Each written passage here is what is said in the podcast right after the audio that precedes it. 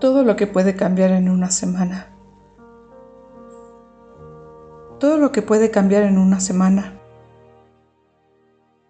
Lo que se suponía que sería una semana de vacaciones para ver a nuestros hijos se ha convertido en meses juntos en esta prisión.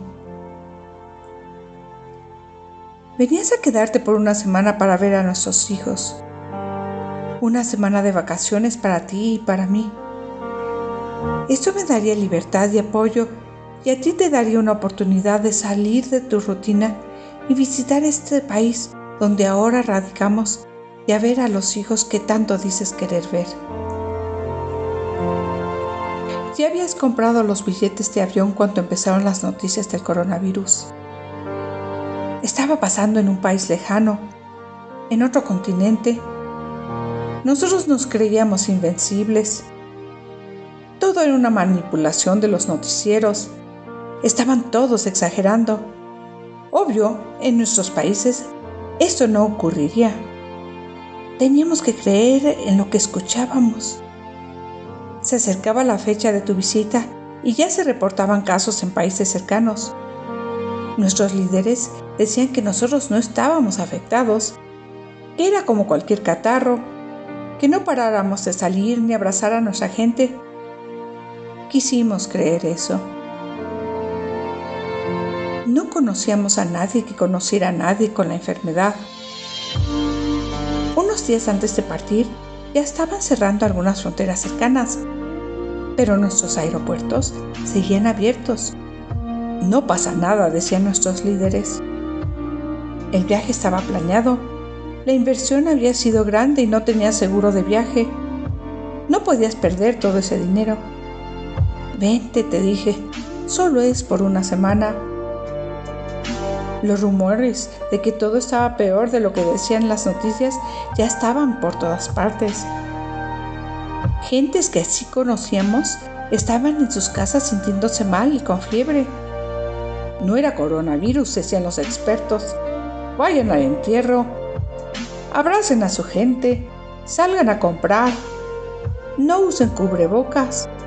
Los cubrebocas se roban de oxígeno. Este es un complot de los ricos. No hay nada que temer. Muchas empresas se habían cerrado a pesar de que el gobierno estaba en contra. Muchas familias ya llevaban semanas aisladas. Es una gran inversión. Son meses de planearlo. Solo será una semana. Vente, vente, te dije. Solo es una semana, me dije. Necesito su apoyo. Los niños extrañan a su padre. Por fin quiere apoyar, que apoye. Yo necesito un respiro. Yo necesito escapar un poco. Llegaste. Tomamos algunas medidas sanitarias, más por complacer a los demás que por convicción. Pero no había tiempo de aislamiento. Solo teníamos una semana. Los niños felices y confundidos de ver ese hombre que se decía su papá. Un hombre al que añoraban, pero no recordaban bien.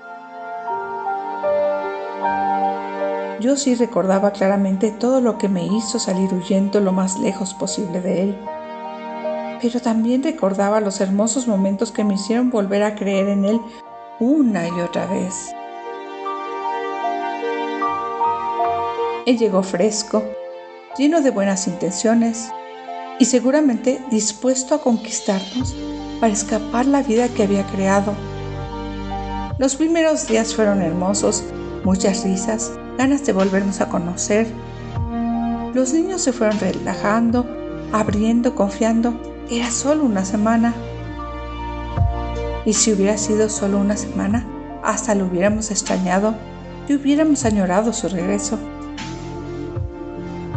Es sorprendente todo lo que puede cambiar en una semana. Su hermana falleció de coronavirus. Él olvidó mencionar que estaba grave antes de que él partiera. Ellos habían estado juntos poco antes de que él la llevara al hospital. ¿Por qué no me dijiste? ¿Por qué nos pusiste a todos en peligro?